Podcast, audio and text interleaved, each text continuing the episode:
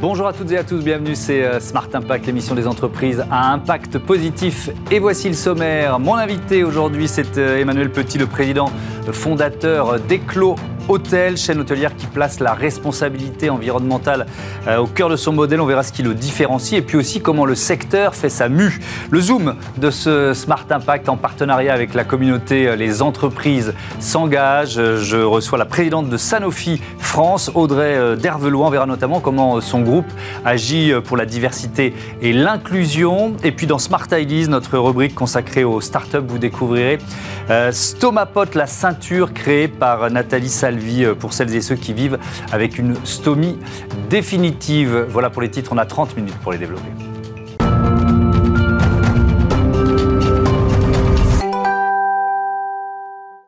L'invité de Smart Impact, c'est euh, Emmanuel Petit. Bonjour. Bonjour. Bienvenue. Vous êtes le, fondateur d'Eclos Hôtel, créé en, en 2014. Combien d'hôtels? Une décennie plus tard?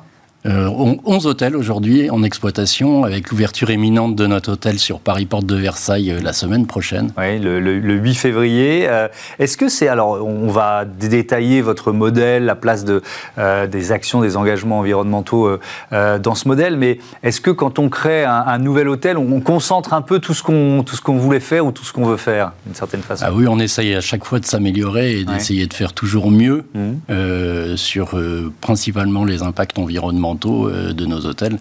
Donc c'est vraiment un, objectif aujourd'hui. Et quand j'ai créé Eclos, euh, mon idée c'était à la base de bousculer un peu les codes de l'hôtellerie économique, euh, de la réhumaniser, mmh. de la rendre plus conviviale, plus design, toujours à des prix compétitifs, mais tout en respectant l'environnement. Alors justement, qu'est-ce qui différencie un hôtel environnemental concrètement par rapport à un hôtel classique?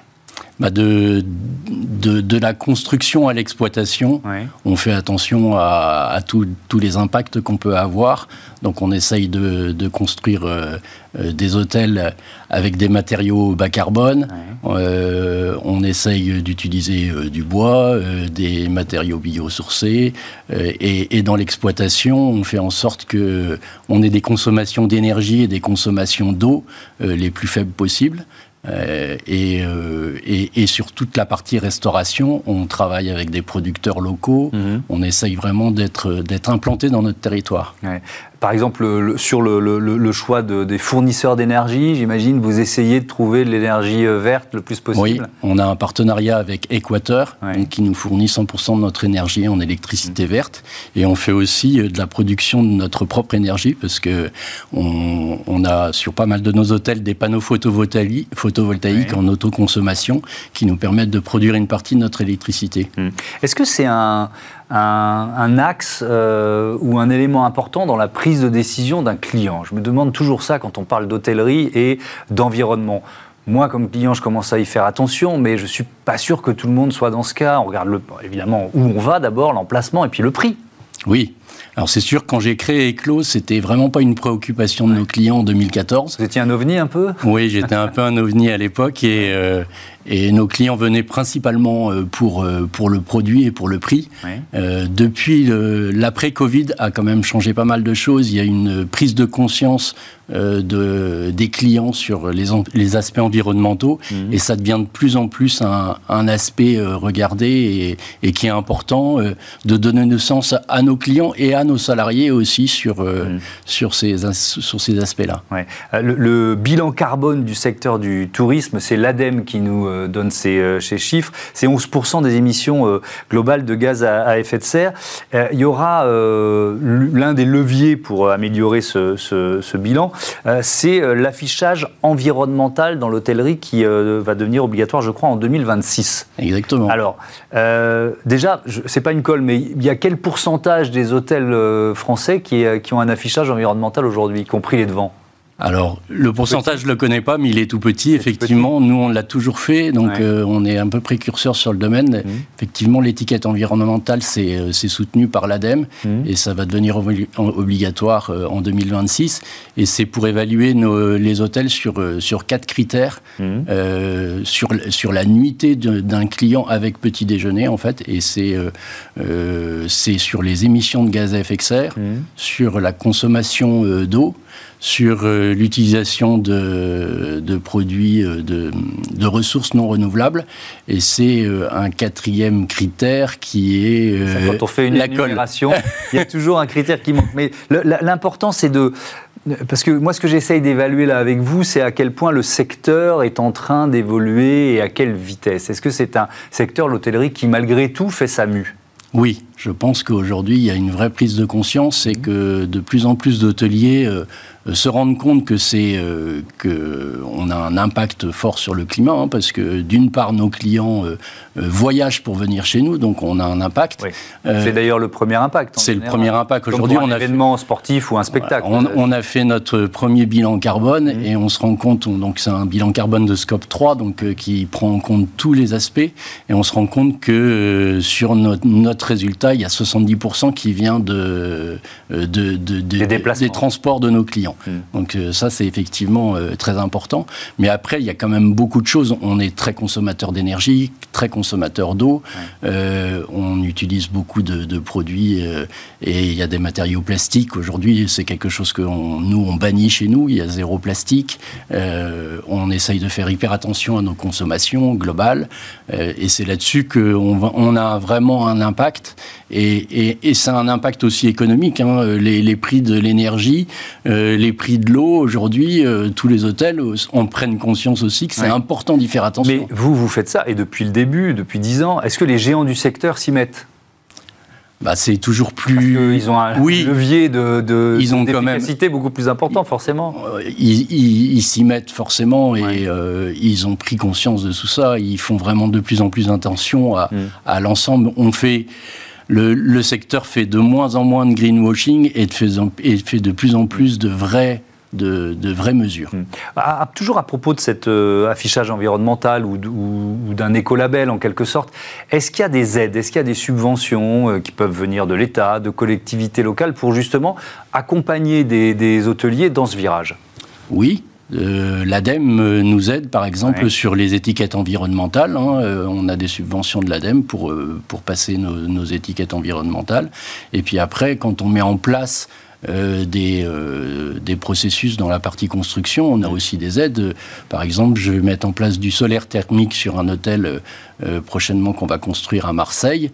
On aura des subventions de l'ADEME pour pouvoir mettre en place cette énergie solaire pour, pour alimenter euh, l'eau chaude de nos bâtiments. Euh.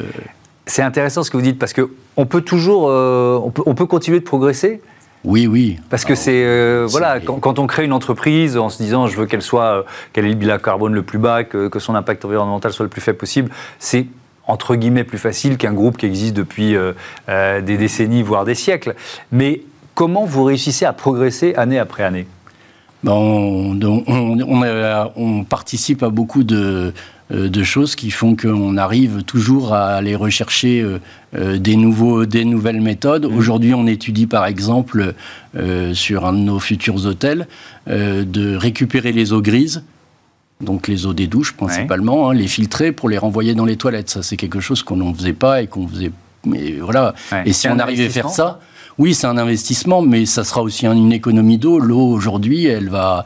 On, sait, on sait qu'on risque d'avoir un jour ou l'autre des pénuries d'eau, donc c'est important de réfléchir à ces, à ces axes de progression. Et aujourd'hui, je participe aussi depuis cette année. Euh, je me suis, je participe à la convention des entreprises pour le climat. Oui, on a reçu ici euh, plusieurs fois. Voilà, et c'est bah c'est quelque chose qui est très bouleversant, hein, parce qu'on prend vraiment encore plus euh, la, la, on prend vraiment la mesure, de l'impact sur le climat. Et, mais par contre, c'est vraiment tout un accompagnement dans toute une année pour construire une feuille de route pour essayer d'arriver vers une entreprise de plus en plus régénérative. Vous avez fait un audit euh, RSE fait par Betterfly Tourisme, qu'on a d'ailleurs reçu euh, ici également. C'était à l'occasion des 10 ans de Déclos Hotel. quel bilan? Vous, en, vous avez une bonne note, si j'ose dire? Euh, oui, oui, on, a, on, est assez précurseur, donc effectivement, on, est, on, a, on a une bonne note, et puis mm. on voit bien déjà sur l'étiquette environnementale, on a une note de 24-36, et la moyenne du secteur est à 50, donc on est vraiment très précurseur sur, sur, sur les sujets environnementaux. Mm. Mais sur la partie RSE, on a vraiment fait un, un audit avec eux, avec les parties prenantes internes et externes et pour essayer de construire cinq axes stratégiques qui va pouvoir, euh, qui va nous permettre encore de progresser et de, travailler sur ces, sur ces axes stratégiques. Un dernier mot, il nous reste un peu moins euh, d'une minute euh, sur peut-être, on n'a pas parlé du modèle, modèle de propriétaire exploitant. De quoi il s'agit? Expliquez-moi ça. Bah, L'objectif des clos, c'est plutôt d'être propriétaire de ces immeubles et d'être l'exploitant, donc de, de, maîtriser toute la chaîne de valeur d'un hôtel. Et donc euh, c'est vraiment l'objectif, c'est de maîtriser son bâtiment euh, euh, du début jusqu'à la fin, et puis pouvoir aussi le faire progresser au fur et à mesure, et puis de, maîtriser l'exploitation de, nos, hôtels. Merci beaucoup, merci Emmanuel Petit, à, à bientôt sur Bismart. On passe au zoom de ce Smart Impact en partenariat avec les entreprises s'engagent.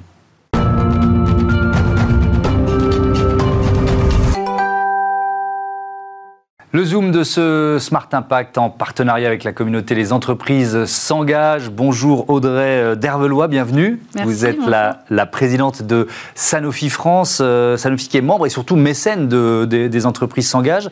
Euh, pourquoi cet engagement, tiens, pour commencer?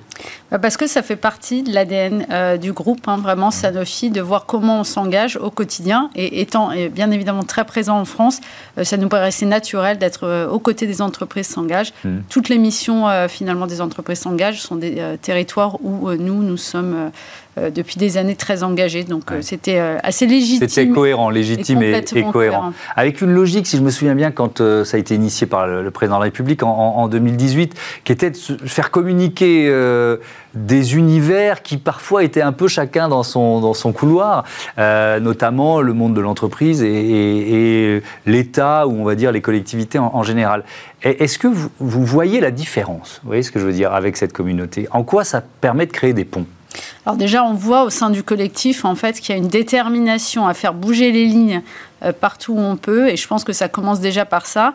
Et ce qui est très intéressant, je pense, c'est l'aspect euh, territorial en région. Et c'est vrai que là, on voit la différence, c'est-à-dire que chaque entreprise regarde vraiment partout euh, où on peut agir. Et ça, euh, je, pense que ça va vraiment euh, mm. se voir. Et, on a déjà des chiffres qui, montrent que ça qui montrent que ça, que ça bouge. Alors, il y a beaucoup de thèmes à aborder. On va commencer par parler de, diversité et d'inclusion, notamment auprès des jeunes. Sanofi est signataire du programme Pacte, qui est en faveur des, enfin, qui vient en aide aux jeunes des quartiers prioritaires de la ville. Pour y faire quoi? Pour y présenter déjà vos métiers? Bah oui, la science, c'est pas c'est pas si connu que ça. Euh, les grandes entreprises, ça peut faire peur aussi. Donc en fait, c'est de le rendre accessible à tout le monde. Euh, il n'y a pas un profil euh, de jeunes qui est plus attendu qu'un autre. On veut vraiment que, notamment au niveau des quartiers prioritaires de la ville, on puisse ouvrir donc faire connaître euh, le milieu de la science et mmh. faire connaître ce qu'est une grande entreprise. Et on est très fiers de pouvoir ouvrir les portes de, de Sanofi. Qu'est-ce qui ressort de ces interventions euh, Il y, a quoi? Il y a une méconnaissance? Il y a parfois une autocensure? Genre, c'est pas pour moi? Il y a complètement une autocensure. Ça, mmh. on le voit dans les euh, recherches. Et ce qu'il en ressort, bah, j'ai envie de dire, je vais parler chiffres. Hein. on a plus de 3000 jeunes qui ont été finalement touchés par ces programmes. dont 40% viennent des, des, quartiers prioritaires de la ville. Donc, mmh. déjà, on, on, peut voir hein, parler de nos métiers auprès de 3000 jeunes, euh, c'est important. Et puis, c'est aussi un accueil, parce qu'on accueille à peu près 1600, 1700 euh, alternants tous les ans euh, chez Sanofi. Donc, c'est des jeunes qui sont aussi issus de ces quartiers prioritaires et qui ont un avenir pour des groupes tels que Sanofi. Il y a, un, un, fond de scepticisme, parfois de complotisme d'ailleurs, qui accueille toutes les thématiques de santé et particulièrement les, les, les, géants de, de l'industrie pharmaceutique. Est-ce que vous ressentez ça parfois aussi dans ces discussions? Est-ce qu'il faut aller au-delà des clichés? Vous voyez ce que je veux dire? Je, le ressens, je m'arrête pas là. Euh, en fait, euh, je partage juste, j'avais un déjeuner avec sept jeunes issus euh, de, ces quartiers via l'association Télémac. Mmh. Et je pense qu'il y a beaucoup de clichés, parce que moi, j'ai vu notamment sept jeunes euh, ultra motivés, ambitieux, et qui n'avaient aucune réticence euh, à venir travailler pour des grands groupes euh, comme Sanofi ou dans d'autres grandes institutions publiques, privées. Donc je pense qu'il faut sortir des clichés, et puis en tout cas, il y a des vraies discussions de fond. Alors, est-ce que ça va jusqu'à une action en matière de recrutement? C'est-à-dire qu'on parle de diversité, d'inclusion, souvent on le sait, on en a parlé plusieurs fois ici, il y a des, biais de, recrutement contre lesquels on peut tous euh, euh, lutter d'ailleurs. Et, comment vous luttez contre ces biais? Alors déjà, il faut former les managers. On a un programme de formation interne euh, pour effectivement lutter contre ces biais qui sont souvent inconscients. Hein. Il n'y a, mmh. a, pas une volonté, mais il y a vraiment beaucoup de biais. Donc déjà, formons les managers. Euh, après aussi, ayons des panels euh, de candidats euh, divers qui viennent de différents horizons, donc bien évidemment hommes-femmes, mais pas que. la, diversité, c'est très large. donc des formations, des process quand même très clairs au niveau de la sélection des profils. Et puis on le monitore. On le monitore vraiment tous les ans pour voir où est-ce qu'on est. Il y a un objectif et vous voyez où vous en êtes ah, Bien sûr, bien sûr. Ouais, ouais. Et typiquement, il n'y a pas encore une fois hein, que les quartiers prioritaires de la ville ou hommes-femmes. Il y a mmh. aussi le handicap, typiquement euh, on sait qu'on a à peu près 6% euh, euh, de recrutement qui, se font dans les populations mm. d'handicapés ou de personnes en situation de handicap. Donc on le monitore de façon très très précise. Alors il y a un autre thème important, c'est l'accompagnement d'athlètes olympiques, paralympiques jusqu'aux Jeux de, Paris 2024. Vous êtes, je crois, partenaire premium des, des, Jeux, partenaire des relais de la, de la flamme alors c'est de l'argent, évidemment, c'est un investissement pour, euh, pour euh, Sanofi, un retour d'image aussi, évidemment, mais en, quoi ça consiste cet accompagnement? Alors nous, c'est très important parce qu'on a pris un axe qui est assez différent et unique par rapport aux autres entreprises. On n'est pas euh, là pour faire de la promotion de nos marques, on est mhm. vraiment sur un engagement interne et de faire avancer des débats de société. Donc interne, c'est-à-dire de créer bien évidemment des discussions auprès de nos collaborateurs sur typiquement le handicap, visible ou mhm. invisible, euh, la diversité, puisqu'en fait, on a une équipe d'athlètes et de coachs qui ont eux aussi euh, des missions qui sont très engagées sur certaines causes. Euh, donc ça nous permet d'inviter euh, ces athlètes, ces coachs et d'avoir ces discussions en, interne et de faire avancer le débat hmm. de, société au sein de l'entreprise. Et combien d'athlètes vous, vous, accompagnez C'est des athlètes paralympiques uniquement, olympiques et paralympiques, un peu des Alors 50-50, on, a vraiment voulu avoir une diversité. La parité là aussi. Donc olympique, paralympique, on a beaucoup beaucoup de volontaires, on a 2024 volontaires, là également qui seront euh, sur les Jeux olympiques, paralympiques. Qui sont des salariés de Sanofi Qui sont des salariés de Sanofi qui viennent euh, du monde entier et mhm. qui seront là pour, euh, pour aider, pour faire rayonner la France. Vous avez eu pas mal de candidats 11 000, on a été vraiment dépassés par le succès et la motivation de, choisir. Est-ce que c'est plus important pour un athlète paralympique d'être accompagné? Parce que peut-être, peut-être c'est un cliché là aussi de ma part, mais il va avoir ou elle va avoir un peu plus de mal à trouver les sponsors. Alors moi, je ne peux pas parler euh, en leur nom, mais en tout cas, euh, je vois la même motivation, le même engagement de, pousser des causes. Alors c'est vrai qu'on a mm. certains athlètes qui ont été touchés notamment par la méningite, donc ils vont avoir envie de pousser certaines causes. Mm. Donc ça va au-delà de leur parcours euh, individuel. Euh, c'est vraiment, encore une fois, un engagement autour de grandes causes en fait, qui, les animent. Est-ce que vous faites le lien aussi avec, euh, avec votre cœur de métier, c'est-à-dire avec les, les, solutions que vous pouvez apporter à certains de, de, ces athlètes? Bah, Bien sûr, parce qu'en fait, nous, notre mission, euh, c'est d'améliorer la vie des gens, mmh. c'est d'être dans la santé, de, promouvoir un certain nombre de, grandes causes. Donc en fait, ces athlètes, quand ils viennent et qu'ils parlent à nos collaborateurs, c'est de se dire comment, à titre individuel, euh, avec les valeurs du sport, mais aussi la résilience. Euh, quand mhm. on voit euh, développer un médicament ou un vaccin, c'est beaucoup d'années, des échecs. Donc il y, a beaucoup de similitudes en fait entre les thématiques on apprend de ces échecs. des sports, mhm. enfin du sport, et de se dire bah, comment nous aussi peuvent nous apprendre. Donc en fait, il y a des conversations qui sont absolument incroyables et des discussions qui viennent parfois qu'on n'aurait peut-être pas attendues. Donc c'est vraiment nous on apprend d'eux et, et je pense qu'ils sont ravis aussi de discuter avec nos collaborateurs. Il y a un dernier thème dont on va parler ensemble, c'est le programme Cancer et Travail de, Sanofi. Euh, à, qui il est destiné? À nos collaborateurs. D'accord. En fait, c'est assez unique dans le sens où on ne s'est pas appuyé sur une expertise externe. Euh, on a bien évidemment, comme euh, malheureusement de nombreuses Françaises et, Français, des collaborateurs qui sont touchés par la maladie. Et donc, c'est important de voir qu'est-ce qu'on peut faire au niveau d'une entreprise, en fait, pour aider nos collaborateurs, les managers qui sont face à, ces situations. Et donc, on a créé un réseau euh, d'antennistes. Donc, ça veut dire que dans les territoires, euh, sur nos sites, on a des antennistes qui sont nos propres collaborateurs, qui ont été formés qui ont aussi leur parcours personnel et qui vont être là pour écouter. Donc on crée en fait des, cellules d'accueil, de conseil où on peut accompagner parce qu'on est convaincu qui a maladie et travail, et qu'en fait, c'est pas en opposition et que tout ça peut euh, se faire euh, au sein de l'entreprise. Ça, ça c'est pas si facile, hein, j'imagine, de, de, faire partie de ces, de ces antennes d'accompagnement, parce qu'on peut aussi être un buvard à, à émotion, à difficulté, etc. Il y a une formation spécifique, il y a des, des compétences spécifiques pour, euh, pour y participer Non, alors on veut, on veut pas être dans un processus trop sélectif, mais il faut être formé, parce qu'encore une fois, c'est des situations qui sont délicates. Mmh. et puis, c'est un programme qui évolue. Euh, parce qu'on écoute, nous aussi en tant qu'employeurs. Il y a beaucoup de remontées du terrain qui viennent de situations spécifiques sur les droits, sur le retour au travail. Notamment, on a beaucoup évolué sur le retour au travail, comment accompagner les managers pour aider leurs collaborateurs. Donc c'est un programme qu'on ne veut pas trop sélectif, euh, il est de qualité et il est surtout évolutif. Et puis il est copié, on peut le dire, euh, il est parti de la France et maintenant on le développe à partir de cette année euh, dans les autres filiales du groupe. Donc mm. on est aussi fiers que ça soit parti de la France. Est-ce que c'est aussi un, programme qui concerne les, proches aidants? En préparant l'émission, j'ai trouvé ce, ce, chiffre qui nous projette en 2030, un actif sur quatre sera proche aidant en 2030. Est-ce que ce programme Cancer et Travail intègre cette, cette dimension? Alors il essaie d'être encore une fois le plus exhaustif possible. Maintenant, euh, on, est aussi très humble. Là, on ne couvre pas toutes les situations. Comme par exemple, aujourd'hui, ils traitent principalement des cancers, mais on se dit, on sait qu'on a des collaborateurs qui sont aussi touchés par des maladies chroniques. Donc, en fait, on va essayer de l'étendre au maximum. Mais le, sujet du proche aidant, bien évidemment, il est là, euh, parce qu'on sait qu'on a des collaborateurs qui sont en situation euh, de proche aidant par rapport à leur entourage. Souvent, n'osent pas en parler. Il y, a, il y a un tabou dans l'entreprise qui est en train d'être levé petit à petit, je crois, mais qui existe encore. C'est-à-dire que c'est pas si facile d'arriver et de dire bah, c'est plus difficile pour moi en ce, moment, en ce moment de travailler parce que mon père, ma mère, tel proche euh, va mal. Alors on respecte, hein, je pense que, même type que le handicap est, visible et hein. invisible, on, doit respecter en fait les sensibilités euh, individuelles, mais en tout cas on se doit nous employeur d'avoir une culture euh, qui laisse à ceux et celles qui le souhaitent euh, la possibilité mm. de, parler, de s'exprimer. Et, je reviens dans cette perspective de 2030, c'est demain, euh, un, actif sur quatre, c'est beaucoup. Ça veut dire que les entreprises, et là ça va au-delà de Sanofi, les entreprises, elles doivent forcément prendre leur part dans un contexte C'est comme, sur tous les grands sujets en fait, de société, on voit bien qu'il y en a beaucoup qui arrivent dans les entreprises, mm. donc on ne pourra pas je pense, résoudre tous les problèmes de la société. Mais en revanche, on a une responsabilité euh, d'en parler et de voir comment nous, on peut anticiper, surtout comment on peut contribuer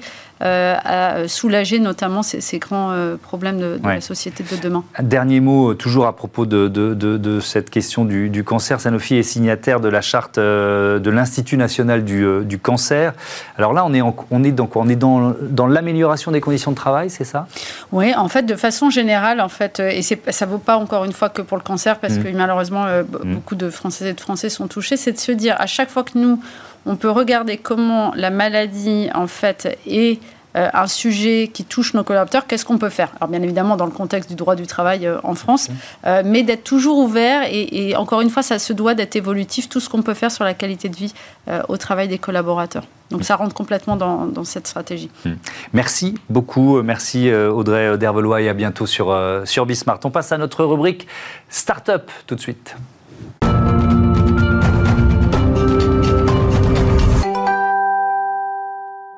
Smart Ideas en partenariat avec euh, HUP, l'association qui euh, promeut les entrepreneurs euh, en situation de handicap. Avec nous en duplex, Nathalie Salvi, qui est la cofondatrice de Stomapot. Bonjour, bienvenue. Vous l'avez créé en novembre 2020 avec votre compagne Catherine Herbe. Et bravo, puisque vous êtes toutes les deux lauréates du trophée HUP dans la catégorie entrepreneur innovateur. Euh, ce que vous avez créé, Stomapod, c'est une ceinture de maintien pour les personnes qui vivent avec une stomie. Alors, je vais être obligé de vous demander de faire de la pédagogie parce qu'il y a certainement une partie de nos téléspectateurs et téléspectatrices qui ne savent pas. C'est quoi une stomie? Bien sûr. Alors une stomie, c'est un abouchement d'un morceau de l'intestin qui est au niveau de la peau, qui vous permet les évacuations euh, des selles qui se fait euh, dans une poche de recueil. Dans le temps, on appelait ça un anus artificiel pour être plus, plus simple. Euh, vous, vous, vivez avec une stomie depuis combien de temps ça. Je vis avec cette stomie depuis 2018 hein, et elle est définitive, ce sera à vie. D'accord. Et donc vous avez créé cette ceinture Stomapot euh, évidemment en tenant compte de, vos difficultés. Qu'est-ce qui n'allait pas Qu'est-ce qui vous manquait Et en quoi cette ceinture, elle est, elle est euh, innovante? Alors, ce qui m'a manqué, euh, c'est quand j'ai quand j'ai été opérée euh, et qu'on m'a dit comme quoi j'aurais cette ceinture euh, définitive, cette poche définitivement. C'était très compliqué pour moi parce que sachant que je n'ai plus de côlon, donc forcément mes selles sont liquides et donc du coup c'est comme si vous vous promenez avec un, un sac rempli d'eau toute la journée.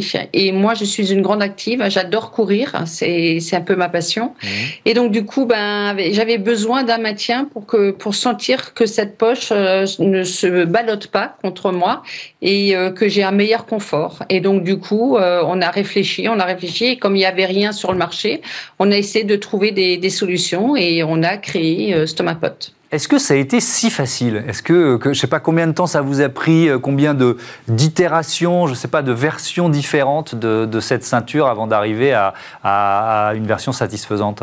Alors, on a commencé à prototyper en 2019 et euh, vraiment la bonne bonne version est vraiment sortie en 2020. Mais on a fait pas mal d'essais quand même. Moi, j'étais un petit peu le cobaye, donc du coup, on a fait pas mal d'essais sur moi et euh, oui, en 2020, on a pu enfin euh, la, lancer.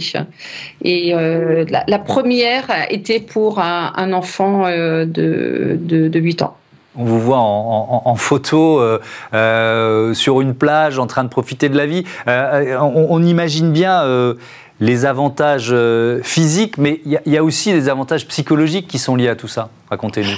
Ah, tout à fait. Il y a des, je veux dire, déjà, ben, quand vous êtes à la plage comme ça, vous avez le regard des gens.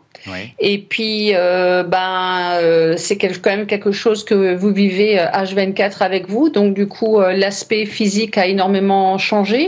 Et puis, il y a des choses que vous ne pouvez plus faire, entre guillemets, comme avant, si justement vous n'avez pas ce maintien-là, parce qu'il y a forcément des accidents. Et qui dit accident, ben voilà, vous avez des selles qui lâchent. Hein, c'est pas donc voilà. Donc, c'est pas toujours toujours facile. Il faut savoir bien gérer et il faut surtout accepter que c'est un handicap euh, caché et invisible parce que les gens sont souvent très maladroits avec vous. Oui, peut-être parce qu'ils sont gênés, ils n'osent pas en parler. Bref, je, je, ben, peux. C'est pas écrit sur le front et heureusement que ça se voit pas sur mon front. Mais c'est vrai que voilà, quand euh, on le voit pas, c'est très, c'est très compliqué. Mais euh, moi aujourd'hui, je la vis très très bien. D'ailleurs, merci merci Mastomi parce que si si je ne l'avais pas, ben je serais pas là aujourd'hui avec vous. Mais oui, c'est vrai, on ne serait pas en train de faire cette interview et vous n'auriez pas reçu ce trophée euh, euh HUB de l'innovation. Selon la, la, haute autorité de santé, il y a plus de, de 100 000 personnes euh, qui vivent avec une euh, stomie en France. Ce sont les chiffres qu'on a, qu'on a trouvés en, en, préparant cette émission. Vous me disiez juste avant que l'interview ne, ne, ne, démarre que c'était sans doute un, un, peu plus. Il y a, il y a chaque année quoi, des milliers de personnes qui, qui sont confrontées à la même situation que vous? Des milliers de personnes supplémentaires, évidemment. Oui, tout à fait. Il y en a de plus en plus. Euh, il y a énormément de cancers euh, colorectal. Mhm. Il y a énormément de maladies, euh, on appelle ça des Mickey, hein, donc c'est des maladies intestinales chroniques. Et malheureusement, il y a de plus en plus d'enfants qui sont touchés par, par ces maladies-là. Et donc, oui, ça monte vraiment en crescendo. quoi. C'est un business malgré tout ou c'est vraiment une, quelque chose que vous avez créé d'abord pour vous? Non, c'est d'abord quelque chose que j'ai créé pour moi et quand j'ai senti le bien-être que ça m'a apporté, je dis ben ça, c'est ce que je veux apporter aux autres. Alors moi, cette ceinture, c'est nullement un business. Euh, elle n'a pas de prix, cette ceinture pour moi, c'est juste du bonheur de pouvoir apporter euh, le sourire à toutes ces personnes stomisées. Euh, c'est ça la richesse, c'est ça le business de ma ceinture. Hein. c'est que les gens soient heureux avec. Merci beaucoup Nathalie Salvier. Encore bravo pour ce trophée euh, remporté euh, avec euh, Catherine Herbe et avec votre ceinture Stomapod. Voilà, c'est la fin de ce numéro de Smart Impact. Merci à toutes et à tous de votre fidélité. Abismart, la chaîne des audacieuses et des audacieux. Salut.